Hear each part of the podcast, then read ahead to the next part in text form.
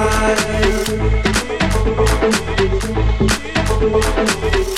in a place where I found desire